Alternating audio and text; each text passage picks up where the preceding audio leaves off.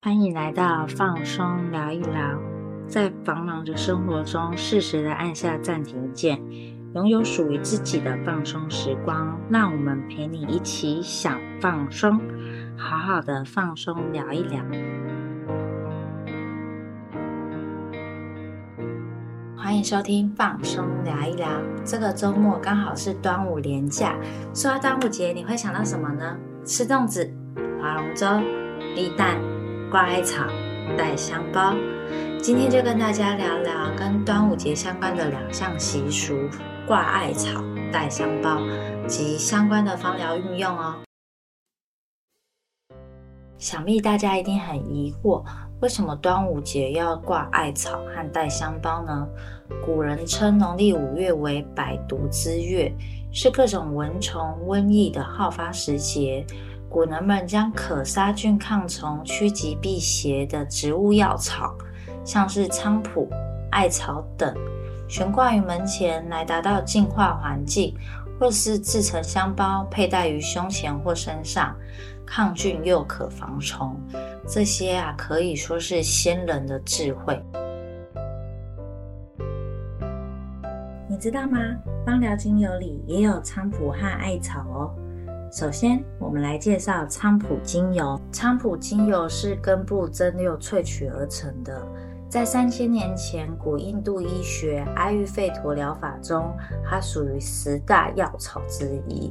在中国传统医学中医里也有使用。值得注意的是，芳疗精油使用的是白菖，也被称为水菖蒲。与中药材的石菖蒲属于同科属，但不同品种。菖蒲精油属于醚类精油，具有助消化、抗痉挛和强化神经的生理效用。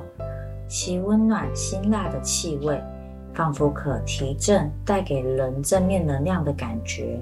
因为属于醚类精油，建议使用浓度不宜超过一趴。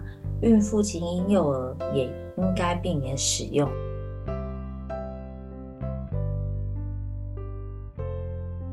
接下来介绍的是中国艾叶，又被称为艾绒。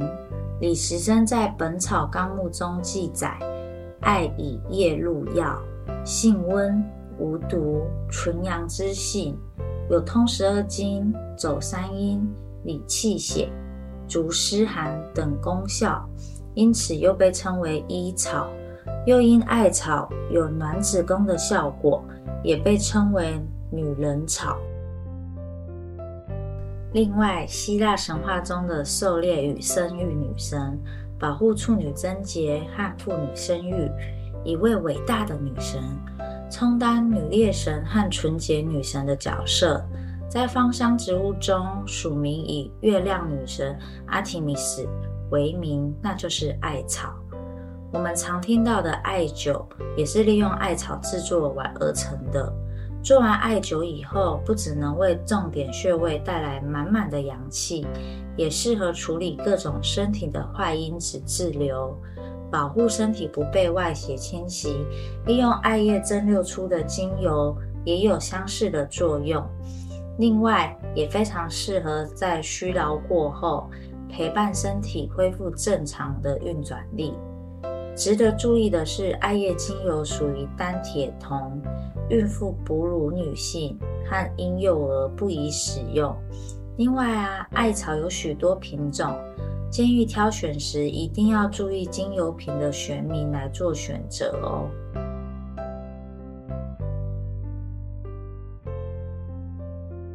希望大家能更正确的使用精油，所以在这里介绍精油的时候，不会直接提及它的功效。如果想知道更多，可以参考《新精油图鉴》及《芳疗实证全书》。简单介绍完菖蒲跟艾叶精油之后啊，这两款精油其实非常适合用来扩香净化环境。如果手边没有，没关系，我们可以使用以下几款精油来替代。黄剂净化的部分，我们可以使用檀香、野兰草、乳香、安息香。及杜松等驱虫的部分，可使用柠檬香茅、迷迭香、尤加利、丁香、薄荷、广藿香及天竺葵等。我们可以使用上述的精油来做成精油喷雾，或者是直接使用水养机或扩香仪来进行扩香。另外啊，市面上也有贩售一些精油项链，也可以直接将精油滴于精油项链上，就好像佩戴香包一样。不仅可以抗菌防虫，而且还有自然的香氛。这边顺便跟大家分享。端午节这天是整年阳气最重的一天，这天的午时啊，就是中午十一点到一点之间，就是我们在立蛋的时候，也是整个年度阳气最重的时辰。可以在这个时期从水龙头取水，在太阳下曝晒三十分钟到一个小时后，经过此仪式的水又被称为午时水，充满了正阳能量。很适合做成精油喷雾来净化环境哦。端午节就是要吃粽子啊，粽子的主成分为糯米，而糯米的粘性较高，在肠胃不易被消化，所以容易感觉到消化不适。加上粽子属于高脂肪、高蛋白、高盐调味，以及它的蘸酱都可能导致我们消化不良，因为高脂肪、高盐。会降低消化速度，刺激更多胃酸分泌。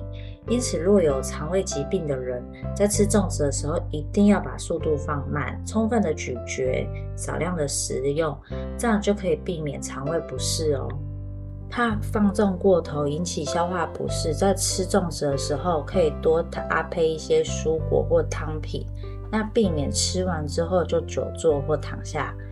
如果真的不舒服，可以挑些精油调制成按摩油，顺时针去按摩肚子。